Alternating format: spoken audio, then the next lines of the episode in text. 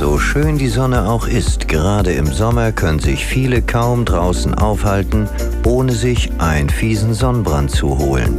Auch für Menschen mit weniger empfindlicher Haut ist Sonnenschutz wichtig, denn sonst gibt es nicht nur schnelle Falten, auch die Krebsgefahr steigt.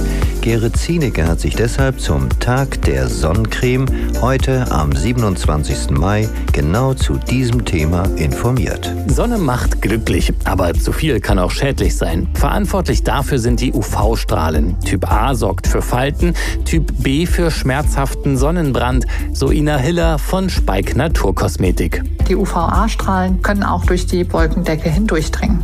Wichtig ist es generell, sich nicht länger in der direkten Mittagssonne aufzuhalten, Haut und Augen durch Kleidung, Sonnenbrille, eine Kopfbedeckung und eben auch Sonnencreme zu schützen. Das gilt besonders für Kinder. Die sollten im Schatten bleiben und mindestens mit Schutzfaktor 25 eingecremt werden.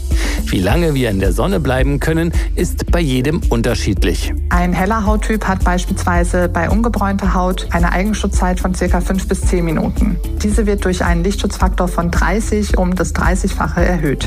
Regelmäßiges Nachcremen ist wichtig, bedeutet aber nicht, dass sich diese Schutzzeit immer wieder verlängern kann. Experten empfehlen Erwachsenen eine Menge von ca. 6 Esslöffeln für den Körper und einen halben Teelöffel für das Gesicht. Auch wasserfester Schutz muss immer erneuert werden und auf die Hautverträglichkeit kommt es an. Ein rein natürlich mineralischer Sonnenschutz kommt ganz ohne schädliche Inhaltsstoffe aus und legt sich wie eine schützende Schicht auf meine Haut. Die UV-Strahlen der Sonne werden dann wie von einem Spiegel reflektiert.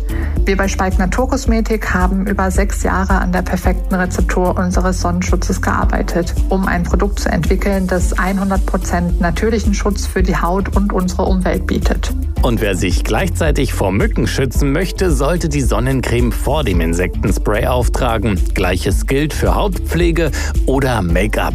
Sonnenschutz zuerst.